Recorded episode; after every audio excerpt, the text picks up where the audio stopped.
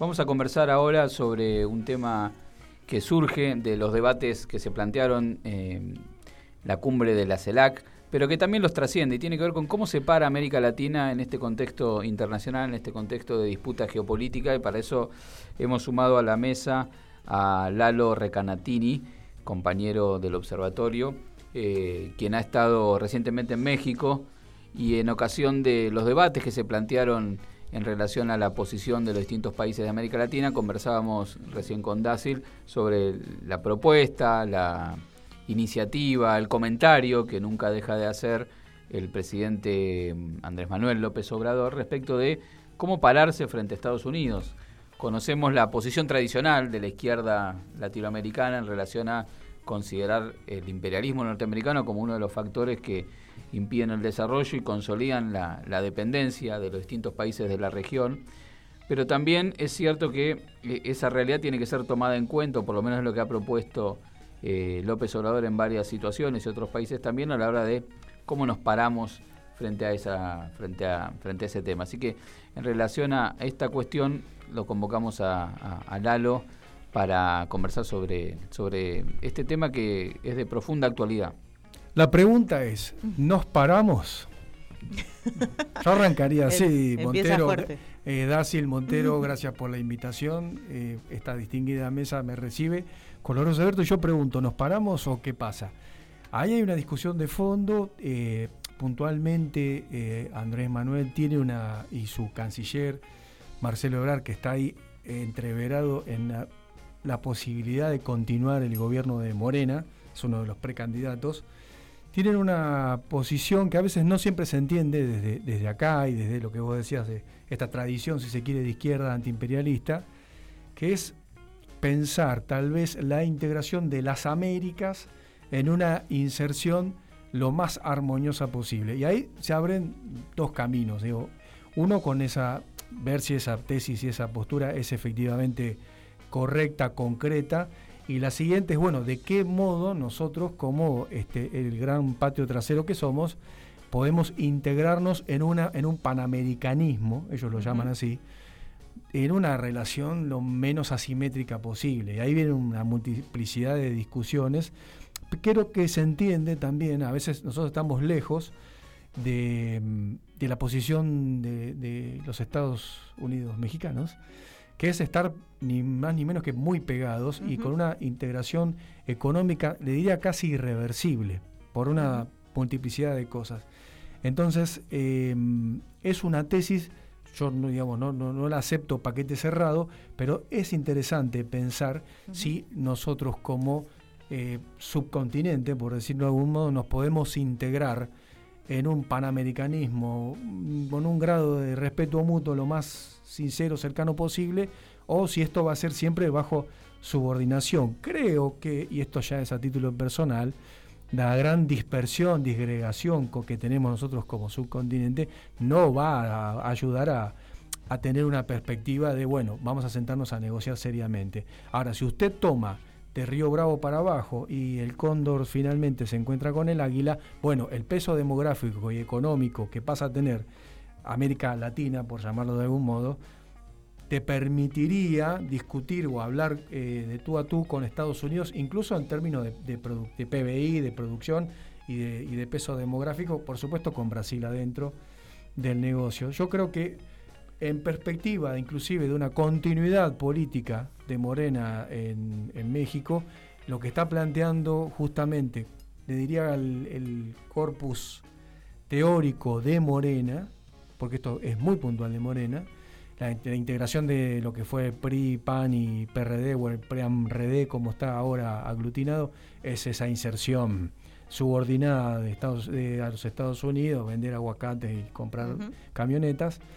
Pero me parece que es interesante esa tesis. Si no emerge, aparece otra cosa. Y para cerrar, Lula en esta que en la candidatura está insinuando, anoche lo estuve escuchando, está insinuando una cosa de un Brasil integrado en, una, en un tú a tú con los Estados Unidos.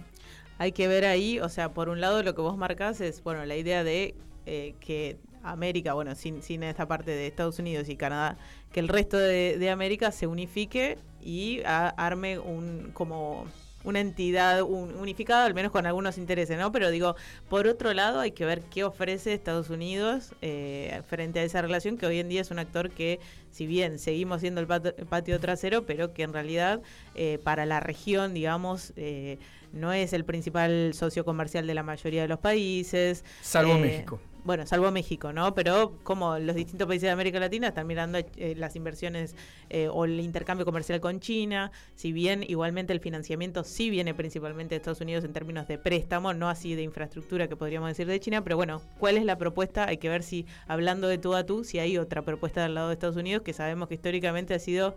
Eh, libre comercio, digamos, la, la única propuesta o la, o la mayor propuesta que hubo eh, en los últimos años, las últimas dos décadas de Estados Unidos, fue la, gran propuesta de eh, libre, libre mercado. El interés norteamericano me parece que se reactiva. Hay una cuestión histórica que es la presencia imperial norteamericana en la región, que esto significa a través de el ejército y a través de sus empresas, es una presencia en función de eh, establecer un parámetro de acumulación económica y de dominio político. Ahora bien, es cierto que Ahora entramos en un contexto internacional con otras características y que eh, antes Estados Unidos te proponía sumarte a un área de libre comercio en el marco de sumarte a la globalización. Sí, como furgón de cola. Claro, no, pero aparte de su proyecto de globalización y de integración económica a nivel internacional, el desarrollo de esa misma tendencia generó complicaciones para los propios Estados Unidos. De hecho, Trump es una reacción al proceso que ellos pusieron en marcha, integrarse con China, crear una no solo una integración global a nivel comercial, sino una cadena transnacional de producción a, través de la deslocalización productiva, etcétera. Exacto. Los problemas que trajo esa misma situación internamente para los países del capitalismo central, por eso emergen estos nacionalismos reaccionarios tipo Trump y demás, pero también los problemas de suministro, acrecentados por esta tensión a nivel internacional, hoy obligan a replantearse estrategias regionales. Exactamente, de donde se inserta eh, inteligentemente la política exterior de México y puntualmente la, la acción, porque fíjate que además le toca a AMLO entrar al gobierno con Trump en la presidencia de los Estados Unidos y, tener una continuidad con los demócratas. Cuando todo indicaría ¿no? la tradición progresista, si se quiere, del continente que con los demócratas sería mejor, bueno, la, la relación económica era mejor con Trump. Por un lado, digamos, gran desmitificación número uno. Segunda, es lo que le ofrece a los Estados Unidos inteligentemente, le dice, ¿por qué mandan a hacer las cosas a China? Y después le trae todos los líos que les trae esto, si lo puede hacer a un costo mucho menor en una integración regional donde nosotros tenemos mucho para aportar. Y a eso le sumo, por ejemplo, la tradición de autopartes y, fabricación de bienes durables de México, Brasil y la Argentina, a donde podríamos sumar a, Colombia en, en, en proyección. Entonces, el tipo inteligentemente le dice, ¿para qué se lo llevan a la, vuelta del mundo, que donde pasa algo? Bueno, pasó en el estrecho de Hormuz, ¿no? Y se, dio y en, el de Suez, ¿no? Se dio vuelta un barco y se cortó el flujo mundial. Entonces le dice, deslocalicen, pero deslocalicen acá.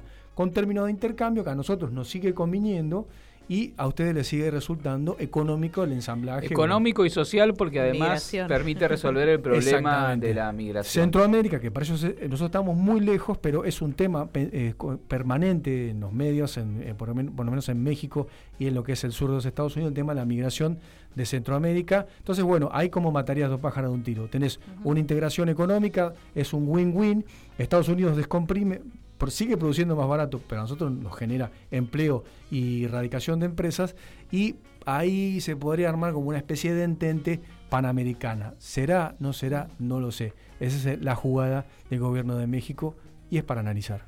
En todo caso, para seguir pensando, discutiendo y, también ganar tiempo mientras esperamos cómo se termina de definir la situación también política en nuestra región.